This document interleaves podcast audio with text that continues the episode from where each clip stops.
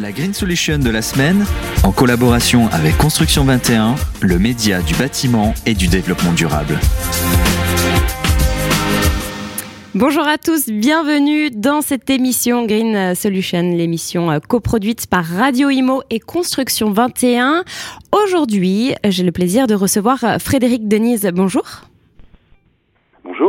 Vous êtes architecte chez Archipel Zéro et euh, nous allons euh, parler euh, du projet le Hangar Zéro au Havre. Donc, c'est le projet donc que vous allez nous présenter qui a participé à la deuxième édition des trophées bâtiments circulaires. Alors, avant tout, pouvez-vous nous présenter votre cabinet Archipel Zéro? Oui, alors Archipel Zéro, bah, c'est le nom que je me suis donné il y a quelques années pour euh, accompagner euh, une, radicalisation de ma pratique, je dirais, euh, qui était le, zéro pour zéro déchet, zéro carbone. Évidemment. zéro pas bien. Donc bah, le, principe, c'est ne plus démolir, construire le, moins et le, et le mieux possible c'est-à-dire euh, pour moi de, de façon euh, low-tech, bioclimatique, avec des matériaux euh, à très faible énergie grise, enfin c'est-à-dire des matériaux locaux, peu transformés, et dont l'extraction pose pas de problème dans l'environnement, c'est-à-dire bah, ce qu'on a sous les pieds, à commencer par la, la terre crue, et puis toutes les fibres qu'on peut trouver dans l'environnement proche, enfin la paille, mais, mais pas que, et les matériaux de réemploi. Donc c'est là on, on, vient aussi à parler du hangar zéro, puisque c'est là où j'ai pu, euh, on va dire, euh, appliquer euh, le plus, de la façon la plus radicale un peu cette, cette, pratique. Oui, parce que du coup, alors ce projet, vous allez nous le présenter. Hein, c'est une reconversion, la reconversion d'une friche. d'une friche portuaire. vous pouvez justement nous, présenter un petit peu ce projet et, et l'ambition que, que vous aviez pour ce projet c'est ça. Donc c'était un donc c'est un, un, ancien dock euh, à café sur euh, mhm. l'interface entre la, la ville et, et, le port du Havre. Euh, on a répondu à un, appel à manifestation d'intérêt dans le cadre de réinventer la Seine, qui faisait mhm. suite à réinventer Paris. Et il y avait ce, ce lieu qui s'appelait le hangar O, en fait, qu'on a rebaptisé. Quand je dis on, c'est le collectif qui, à l'époque, avait fait animer le village des alternatives à Alternativa Le Havre au moment de la COP 21. D'accord. Et à la fin de ce, ce week-end qu'on avait mis du temps à organiser, bah, on s'est retrouvé un petit peu victime de notre succès et puis se dire bah, c'est dommage qu'on puisse pas pérenniser euh, ce qu'on appelait le village des alternatives. On cherchait un lieu et à ce moment-là, il y a eu euh, réinventer la scène. Donc on a décidé d'y participer, de proposer un projet sur le hangar haut. On a rebaptisé le hangar zéro euh, pour zéro déchet, zéro, zéro exclu, zéro carbone. Et donc ça, ça a plu puisque vous avez, vous avez gagné On a été lauréat, donc ça c'était il y a cinq ans. Bon après il, a fallu beaucoup de temps pour s'organiser entre nous. C'était juste un collectif. Hein. On s'est euh, transformé en coopérative. On a cherché des financements. On a cherché le mode de le mode de gouvernance qui est très important hein, puisque c'est un lieu d'expérimentation. Moi j'y vois surtout un, lieu d'expérimentation technique hein, qui, me permet d'innover, euh, notamment à travers le, le, réemploi des matériaux. Mais c'est aussi un lieu d'expérimentation sociale, euh, d'expérimentation euh, travers la, formation et puis la transmission des, de, de, euh, et, également euh, un lieu qui doit être réplicable. Oui. Alors ça justement, on va en parler euh, dans quelques instants de la réplicabilité. Euh, donc un lieu, donc euh, hangar zéro, donc vous l'avez dit, hein, zéro déchet, zéro carbone. et alors du réemploi. Euh, comment ça s'est passé? Quels matériaux, euh, quels éléments de la structure ont été euh, réemployés? Bah, Les matériaux qu'on trouve dans l'environnement sur le port du Havre, il y en a un qui s'imposait, c'était le conteneur. On a utilisé bien sûr des conteneurs, en enfin, soit des conteneurs accidentés, c'est ceux qui sont les moins chers, mais il y a aussi des conteneurs réformés ou, ou dernier voyage, hein, qui sont promis justement à la, à, la ferraille. Donc euh, en fait, on a c'est notre brique, c'est un peu la brique du port du Havre et c'est la brique du hangar zéro avec lequel, bah, par, par un jeu d'empilage, par euh, euh, qui ça sert à la fois de, de, de, structure pour des planchers et de fondation puisque les conteneurs sont simplement posés sur la plateforme à l'intérieur du hangar de façon à, à, construire de façon très très low cost puisqu'on a mmh. un tout petit budget et puis on fait tout nous-mêmes. Enfin bon, l'empilage des conteneurs c'est pas nous, hein, et Mm. puis les percements de fenêtres du hangar, etc. Mais sinon, après, après ces travaux qui ont été réalisés par les entreprises, euh, le- la coopérative, euh, ça fait deux ans maintenant qu'on est en, en autoconstruction euh, euh, permanente et on a commencé à livrer donc le, restaurant, la boutique et puis un, premier plateau de, bureaux qui font l'objet justement de, de, notre participation au trophée du bâtiment circulaire. Et alors euh, là, on parle du réemploi. Est-ce que vous avez été confronté à des blocages, justement? Des blocages dans, dans le réemploi, il y, a- il y en a toujours. Hein. Oui, C'est, bien euh, évidemment. c'est Oui. quand même une, une pratique qui est, euh, qui, qui- qui est pas cadrée. Donc, euh, notamment, le, le blocage auquel on, on pouvait être confronté, c'est vis-à-vis du bureau de contrôle, hein, c'est de justifier en fait la portance des, des, des conteneurs, puisque c'est de la, c'est pas de l'acier européen. La plupart des conteneurs sont fabriqués en Chine. Ah oui. Donc, en fait, les calculs ne, peuvent pas euh, s'appliquer avec euh, avec cet acier qui n'est pas normalisé.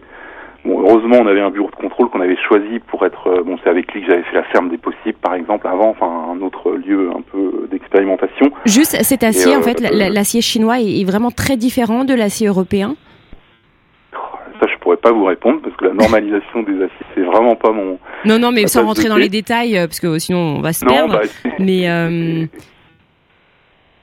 mais bah, il est forcément, oui, il est, il différent. En tout cas, il n'est pas normalisé en acier européen. Avec oui, c'est vraiment les classes. normes euh, qui ne sont on pas les mêmes. euh, ouais, c'est ça, les, les eurocodes, euh, euh, c'est-à-dire la, la justification de, de résistance des matériaux, bah, forcément se réfère à, à des aciers normalisés. Du coup, ça a Donc en fait, pour un bureau de contrôle, bah, ça pouvait bloquer, mais comme on a pris un bureau de contrôle intelligent, entre guillemets, enfin, je veux dire, aidant, Euh, les, les conteneurs sur le port du Havre, on peut en empiler 12, euh, ils sont chargés à 30 tonnes, euh, celui du dessous, il porte 240 tonnes, quoi. Nous, à côté de ça, on en empile 3, ils sont vides, il y a juste nous dedans et quelques tables et chaises, quelques machines aussi, donc euh, voilà, enfin, euh, c'est- une question de, on va dire, un risque de ne pas appliquer cette norme, mais euh, elle est, on va dire, c'est un risque quasiment nul. Donc moi, en tant qu'architecte, je prends un risque, le bureau de contrôle prend un risque, mais mm, l'essentiel, c'est euh, in fine d'avoir un, un rapport euh, de bureau de contrôle qui, qui permette l'assurabilité du, du lieu, ce qui est le cas.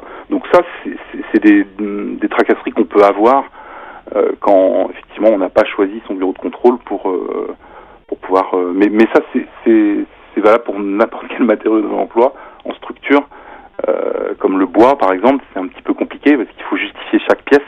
Mhm. Euh, avec l'acier, c'est plus, plus simple hein, quand c'est de l'acier de réemploi qu'on peut, euh, qu'on peut réutiliser en structure, à condition que ce soit de l'acier d'un bâtiment qui date d'après 1976. Du coup, on a un acier qui est, qui est normalisé et, et du coup, bah, on peut justifier les structures comme si c'était de la- de l'acier neuf. Oui, c'est vrai que le, le Voilà. réemploi de le réemploi, euh, la, la facilité de, de réemploi varie en fonction euh, du coup euh, des matériaux. hein. Oui, tout à fait. La façon dont on peut les justifier. Et du coup, l'acier, c'est intéressant quand, quand c'est un acier assez récent. Que là, la justification peut se faire comme si c'était de l'acier neuf. Et sinon, bah, on, on construit également euh, des planchers en bois. Bon, là, du coup, on, on surdimensionne, on, on- enfin, en bois de réemploi. Mhm. Euh, on, sur- on surdimensionne un petit peu, on fait des tests quand même de charge sur une poutre, et puis après, bon, si c'est si valable, on, on- on réplique à l'ensemble des planchers. Et on fait même des tests, euh, le test du, du choc mou par exemple, c'est des tests normalisés pour euh, déterminer la, la solidité des cloisons, qui sont remplis de dalles de faux plafond euh, qu'on utilise comme isolant thermique, D'accord. revêtus après de café et puis d'enduits euh, d'enduits en, en terre. Euh, voilà, donc on, on innove plein de choses, mais on, on peut aussi prouver euh, leur, euh, leur leur tenue euh, vis-à-vis de la des contraintes de résistance des matériaux. Et qu'en est-il des matériaux biosourcés du coup? Bah, je viens d'en parler. Effectivement, on utilise la terre. Euh, pourquoi la terre? Parce qu'on isole tout l'intérieur du hangar avec du liège, des panneaux de liège. Bon là, c'est pas du réemploi, hein, c'est c'est du biosourcé. Oui, c'est ce dont vous nous parliez en début de- ouais. D'accord. Comme c'est un isolant qui est combustible, et ben il faut un écran thermique dessus. D'habitude, c'est souvent du placo, et nous, on veut pas mettre de placo, donc on, bah, on utilise de la terre crue. On fait des enduits en terre crue pour euh, pour mettre le, le liège à l'abri du à l'abri du feu. Du feu. Voilà. ouais. Et avec cette terre, on a fait pas mal de choses. On a fait le bar également du restaurant qui est empilé D'accord. avec la même terre mélangée avec du béton concassé Mhm. de, de démolition.